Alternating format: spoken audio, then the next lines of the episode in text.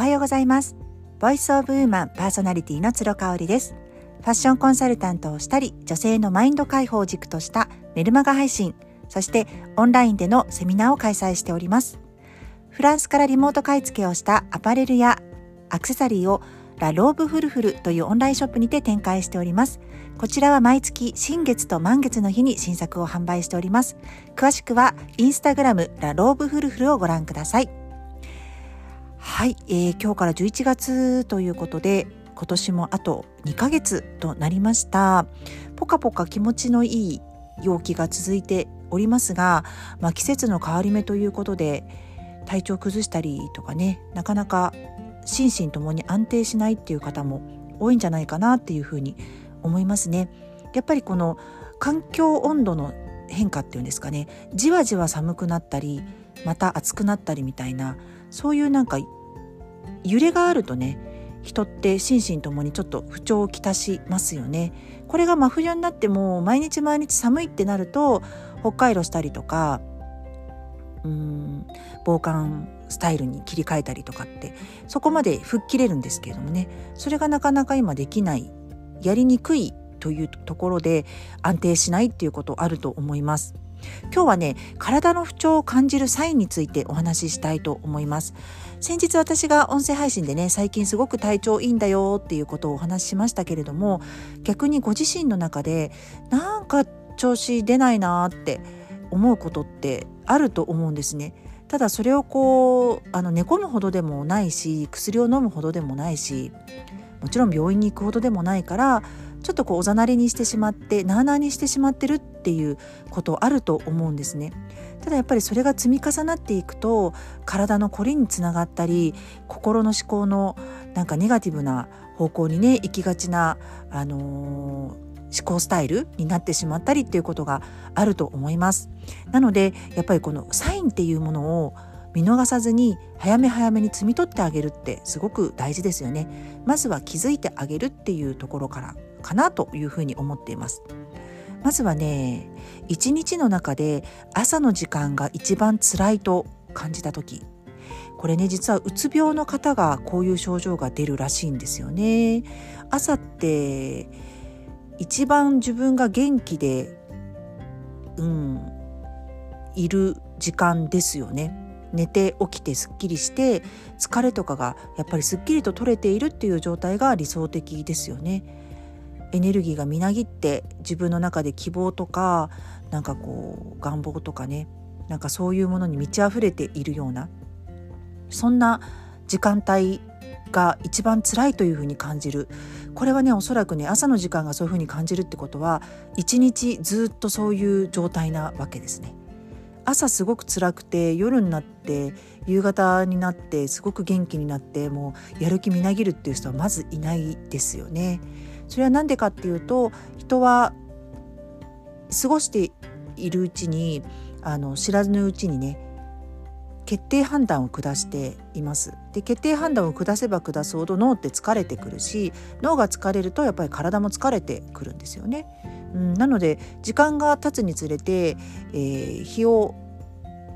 こう一日の中でね時間を過ごす時間がこう遅くなれば遅くなるほど人はやっぱり疲労していくのでではやっぱり早めに寝たりとかっていうことが休ませてあげるっていうことが必要になってきますよね。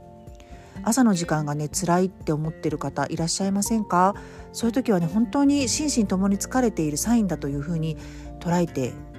うん間違いないかなというふうに思います。そして2つ目です。2つ目はねえーと、五感なんですけどあの視覚とか聴覚ってね、あのー、健全な体をお持ちの方はですねもう優位になっているので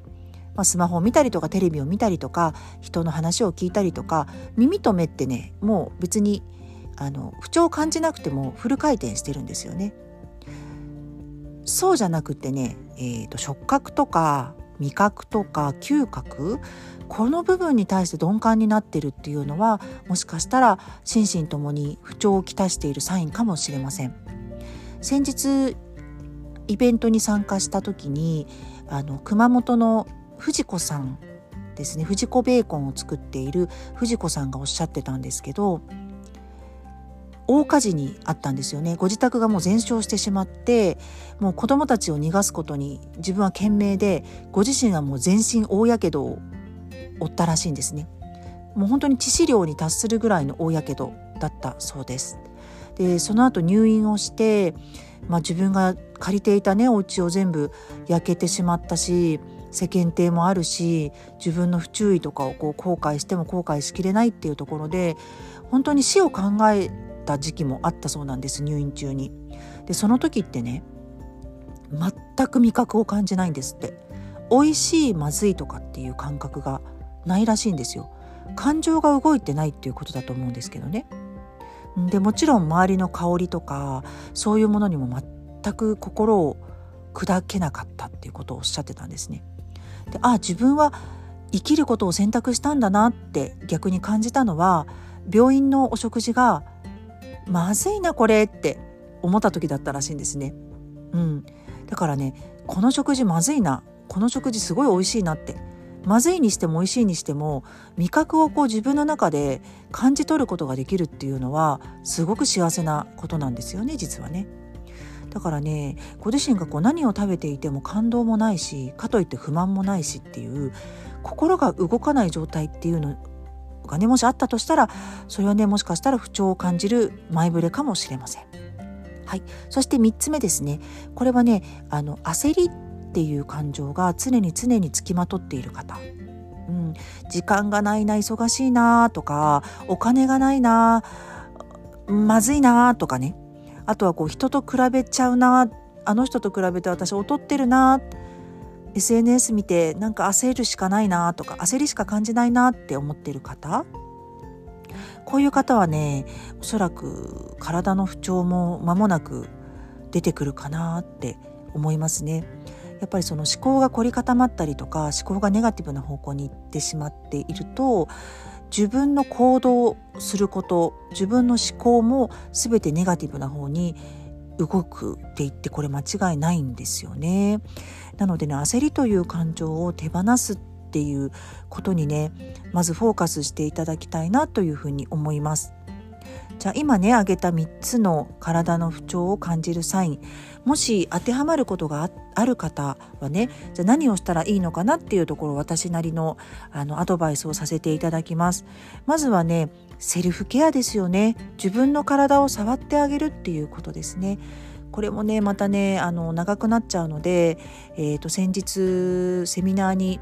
参加したんです。リリナージュメソッドのゆきえさんとみきさんのあのセミナーにね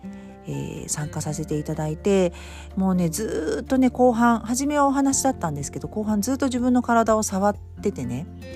自分の体って本当に凝ってるんだなって特に私はスマホをいじる時間が講師ともに多いので右の腕えーと二の腕のね外側の下の部分がねもうパンパンに張ってたんですよね。やっぱそれをね触ってあげることでクリームでマッサージしてあげることで気づくことができたんですよね。自分の体皆さん触ってあげられてますか？もしね時間がない方もお風呂の中では例えば首を触ってあげるとかあの顔を触ってあげるとかねゴシゴシしようっていうことではなくってただ自分の手のひらでこうじんわりと触ってあげる。で混んでたらあの凝ってたら揉んであげるっていうねそのアクションだけでもだいぶ違うかなって思います。でね、えー、と次に誰かに話すっていうことをお勧めしたいですね。これはね話すね相手をねちょっとねあの限定してほしいんですね。闇雲に誰にも話すっていうことではなくってお金を払ってプロの方例えば心療内科とかねそういうところに行くのもすごくおすすめです。とにかくアウトプットするってことですね。自分の気持ちとか不調の、うん、こととかね。でもしあのそういう心療内科とかプロの医療機関に頼まないっていう方は是非ご自身がね愛と信頼を持っている人にお話ししてください。うん、やっぱりねあのそんなこと甘えだよとかねうん、あのそういうふうに言う人もいるわけですよ。ただ自分が愛と信頼を持ってる人だったら絶対にその愛を持ってアドバイスをくれますのでね是非ね話す相手はあの限定してほしいなって思います。はいあとは深呼吸をするですね私もねちょっと焦りを感じたりとかあーなんかアクセクしちゃってるなとか早口になっちゃってるなネガティブになっちゃってるなっていう時はもう手っ取り早いのが深呼吸ですね。吸って吐いてを 4, 秒4秒ずつぐらい、うん、あとはピラティスに行って呼吸に集中するとか瞑想をするっていうのもいいですよね、うん、やってみてください。あとはねいつもと逆のことをするっていうことです。これも先日のリリナージュの、えー、セミナーでゆきえさんがおっしゃってたんですけどあの習慣化してきちゃったりとかするといいと思ってやってることもこうなあなあになるというかちょっと自分が飽きてきちゃったりとかするんですよね。すごくいい習慣だとしても。で人間ってやっぱり悪しき習慣とか悪しき思考に流されやすいんですよね。そっちの方が定着化するのが簡単なのでせっかく身につけたいい習慣をやめないためにもあの実はこういつもだったらね、セルフケアマッサージも左からやってるところを右からやってみましょうとかね、うん、そういうのもいいと思いますよね。なので私もねなんか朝ライブもいつもはこうある程度完成したところから始めてるんですけど、まあ、今日はパジャマから始めちゃおうかなとかちょっといつもと違うことから始めてみるっていうのをやってみてます。はい、でこれ最後になりますが自分にかける言葉を変えるっていうことですね。私たちって無意識のうちにねもう自分にかける言葉ってものすごいあるんですよ。うん、もう何万回と自分にかける言葉って実はあって何か一つのことを見た時にああでも私には無理だなっていうのも心の声自分への声がけですよね。こういった言葉をねあの変えていくっていうのがすごく大事ですよね。あのいいんですよ最初はなんかネガティブな言葉ああ私ってやっぱりダメだなと思ってもいや今の取り消しってね、うん、私頑張ってるよ褒めてあげたいなってもう言い換えるっていう私も最初この繰り返しをしてました。うん、なので最初はネガティブな言葉にしてもあのやめやめやめ今の取り消しっていう風にして改めて自分をケアするねあの癒す言葉にか、えー、言い換えて自分に声がけをしてみてください。そうするとね人にかける言葉もね断然変わってきますよ。本当に優しい言葉になると思います。はい。ということで今日は体の不調を感じるサインについてそしてその攻略法というかねそれをこう乗り越えるアドバイスをについてお話しさせていただきました。今日も感謝と笑顔あふれる一日にしましょう。